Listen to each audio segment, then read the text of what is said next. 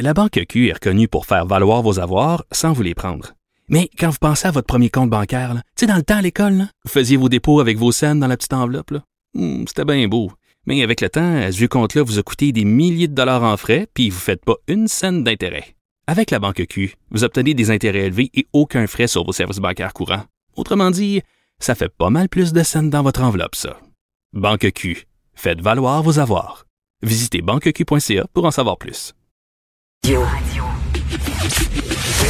commentaire de Mathieu Boccoté, dépensé pas comme les autres. Mathieu, je veux à tout prix te faire réagir à un texte qui est dans le journal aujourd'hui et je suis sûr que tu vas en péter une. Écoute bien ça. Alors, on sait que la loi 21 est devant les tribunaux. C'est le dernier droit. Là, hier, il y a trois avocats qui sont allés euh, défiler devant le juge Marc-André Blanchard pour dire à quel point c'est une loi immonde et injuste.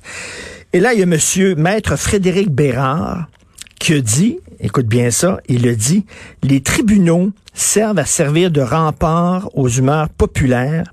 Je crois, Maître Blanchard, que vous devez envoyer un message fort à une société qui dérape. Là, ça veut dire que le peuple québécois est hystérique, allumé par un leader populiste.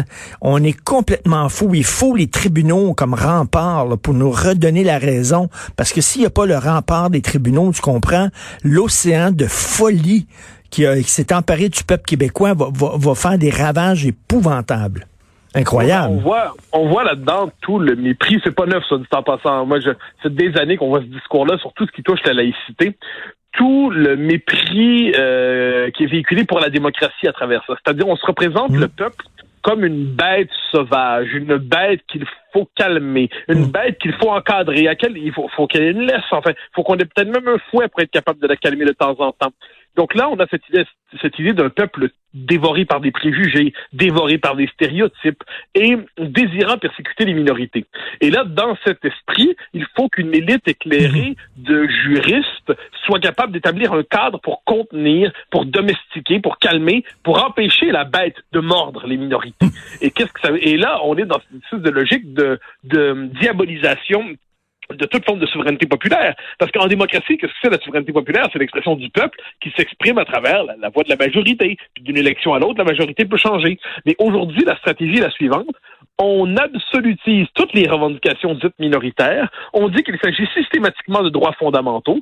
Ces droits fondamentaux-là doivent être euh, dérobés à la délibération publique et confiés à des tribunaux qui sont là sous le signe d'une forme de nouveau despotisme à prétention éclairée. C'est ce qu'on appelle le gouvernement des juges. C'est ce qu'on appelle mmh. le gouvernement des chartes. Et là, moi, je pense qu'on est rendu à un moment où on doit discuter, remettre en question tout ce discours qui prétend parler au nom de l'État de droit, mais l'État de droit, on est tous favorables à ça. Non, qui prétend parler au nom de l'État de droit pour nous imposer dans les faits une forme de despotisme idéologique qui ne dit pas son nom, mais qui prétend euh, rétrécir toujours le périmètre de la discussion démocratique. Pour ces gens-là, le multiculturalisme doit être une espèce d'article, c'est un, un, dogme, hein. c'est un dogme qui doit s'imposer à tous, et le débat public doit être toujours ramené à sa part la plus étroite pour qu'en dernière instance, on puisse débattre du tarif des garderies, hein, mais au-delà de ça, ça commence à déborder. Donc, ce débat-là, il est révélateur, en fait, de l'idéologie dominante, et l'idéologie dominante pour, et ça, c'est ça, c'est pas sans surprise dans nos sociétés, pour contrer ceux qui la critiquent, elle ne peut pas s'empêcher de les présenter comme des euh, tyrans potentiels euh, animés par des pulsions populistes malsaines. C'est comme si le peuple québécois était une meute enragée avec des flambeaux et des fourches, comme on voit dans les films de Frankenstein. Là, on était prêt à aller lyncher les pauvres immigrants et euh, heureusement, les tribunaux vont sauver ces, ces pauvres victimes. Et c'est quel personnage historique qui disait les Québécois n'ont aucune raison non que des émotions. Wilfrid Laurier. Ah, euh, pour les Canadiens français. Mais en fait, ce que tu dis là, là, je, je cherche au moment où nous nous parlons un texte que j'avais lu il y a quelques années, au moment de la crise des accommodements raisonnables, de Daniel Weinstock, qui est un universitaire, et qui avait dit dans la revue Éthique publique, j'ai pas les termes exacts, donc je, m'en excuse, mais je peux les mettre sur, sur le site après l'émission. En gros, il présentait euh, le peuple québécois, euh, tout le moins la, la, population plus largement, comme dévoré. Juste, il y avait un vocabulaire animalisant pour en parler, comme si c'était justement une bête inquiétante, une bête qu'il fallait calmer, comme si c'était une population dangereuse qu'il fallait, euh, ben, je le dis, euh, à certains égards, calmée et matée parce qu'elle aurait une pulsion liberticide dangereuse. Et euh, le, philosophe Weinstock nous disait, euh, encore une fois, c'est pas les mots exacts, je le précise, mais qu'il hum, se désolait que le débat public se soit transformé depuis quelques années pour qu'on puisse désormais discuter librement, euh, remettre en question les, les, accommodements religieux, le multiculturalisme. Il considère que des, des idées qui avaient été refoulées à l'extérieur du débat légitime avaient été réintégrées dans la conversation publique et il s'en désolait parce que pour lui, c'était le signe d'une forme de régression dans la défense des droits, de régression dans la défense de la démocratie. Donc cette animalisation du peuple, il n'est pas le seul à faire ça. Il y a une autre universitaire dont le nom m'échappe au moment où je veux le dire, euh, qui avait qui parlait aussi des humeurs populaires, comme si le peuple n'était seul, le peuple, les catégories populaires étaient seuls à avoir des humeurs et que les élites, elles, n'avaient pas d'humeur, que les élites juridiques n'avaient pas d'humeur, que l'élite intellectuelle qui se passionne pourtant pour toutes les nouvelles modes idéologiques, comme si elle n'avait pas d'humeur non plus. Non, l'humeur, c'est la, mm. et là, ça nous ramène à ce préjugé contre le peuple qui traverse une partie de l'histoire de la pensée politique, ce préjugé contre les catégories populaires, aujourd'hui des classes moyennes. D'ailleurs, on ne parle aujourd'hui du peuple en démocratie que pour en parler sous le signe du populisme. Hein? Le peuple, on ne le mentionne que négativement à la manière d'une catégorie inquiétante. C'est assez intéressant quand même, ce rapport au peuple dans un régime qui est censé se fonder sur lui. Mais écoute, heureusement qu'on est dans le Canada. T'imagines si on était un pays, il y a personne qui pourrait réfréner nos bas instincts. On serait totalement abandonné. Et Mathieu, on serait abandonné à nos démons intérieurs. Le Canada est une sorte de camisole de force qui, qui nous, qui nous justement le, nous, nous empêche de devenir fous ben raides. C'était la thèse du père Trudeau. Hein. Et puis même la charte de 82 est fondée sur ce principe-là. Le père Trudeau disait fondamentalement, les Canadiens français laissés à eux-mêmes n'ont pas en eux le gène de la démocratie fondamentalement. Donc, on a besoin d'un cadre extérieur qui s'appelle la Fédération canadienne pour nous civiliser, pour nous démocratiser de l'extérieur, pour contenir nos basses passions. Et ça, ça revient toujours cette idée, ça revient à la mode aujourd'hui, que les Québécois francophones laissés eux-mêmes seraient de sales persécuteurs. Mais heureusement, il y a le régime de 82 qui nous tient extérieur, qui nous oblige au moins à calmer nos ardeurs populistes et liberticides et nationalistes euh, ethniques, comme on dit aujourd'hui. Bon, alors on est quand même dans cette espèce de logique où le Canada est le protecteur des individus, le protecteur des minorités contre un groupe francophone animalisé et hmm. dangereux, une bête qui grogne, une bête qui veut mordre. Et le Canada, le, Canada, c'est notre muselière, c'est notre laisse qui nous empêche de sauter. là et c'est le principe de civilisation qui nous tire vers le haut. Et ça, c'est fondamental. C'est-à-dire, c'est le principe de civilisation qui nous délivre de nous-mêmes. C'est le principe de civilisation qui nous arrache à nos bas instincts, ou à tout le moins qui nous permet de ne pas nous y soumettre. C'est, c'est, c'est l'imaginaire dominant aujourd'hui.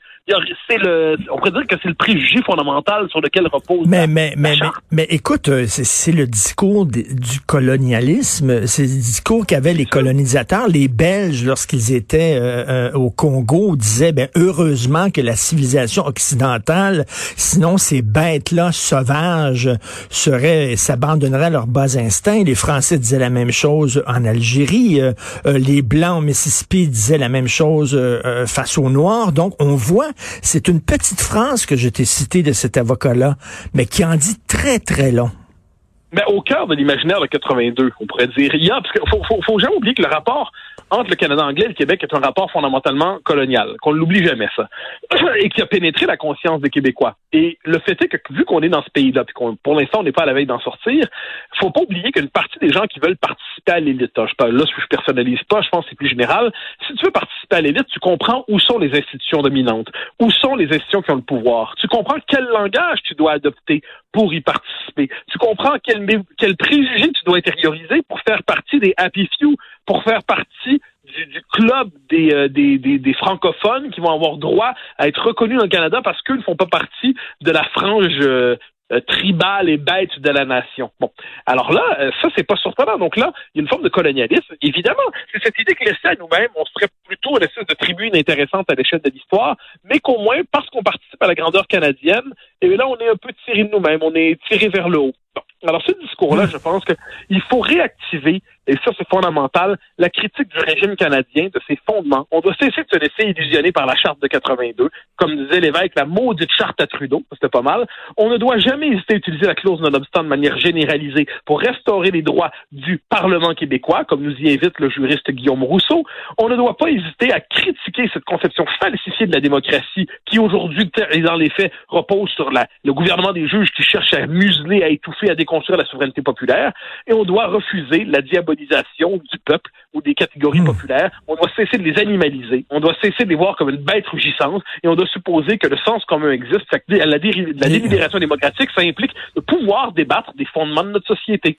Et Mathieu, pendant ce temps-là, les woke disent que les Québécois francophones sont les colonisateurs, alors que, mon Dieu, on le voit, ce sont nous les colonisés. Voyons. Ben, mais ça, on n'a plus le droit de le dire. Ah, c'est fou, hein? ça, c'est intéressant parce que nous, on est dans, parce qu'on est blanc, hein, comme qui dirait, on est des colonisateurs. On est dans la, et là, c'est l'espèce de préjugé racialiste, c'est-à-dire, les blancs auraient partout la même histoire, hein. Les Britanniques et les Irlandais, même histoire. Les Russes et les Lituaniens et les Lettons et les Estoniens, même histoire. Les Français et les Allemands, même histoire. Les Espagnols et les Catalans, même histoire. Les Canadiens anglais et les Québécois, même histoire, parce qu'on est blanc. Eh ben, le racialisme, encore une fois, nous empêche de penser la singularité des histoires, et le racialisme nous empêche de voir que les Québécois, dans l'histoire, c'est un peuple vaincu, porteur d'eau, euh, locataire et chômeur en son propre pays, pour le dire en d'autres temps, comme le disait Félix Leclerc, et je pense qu'on doit retrouver cette conscience de notre propre histoire. Notre propre histoire, c'est d'être capable de nommer notre propre parcours sans emprunter des catégories américaines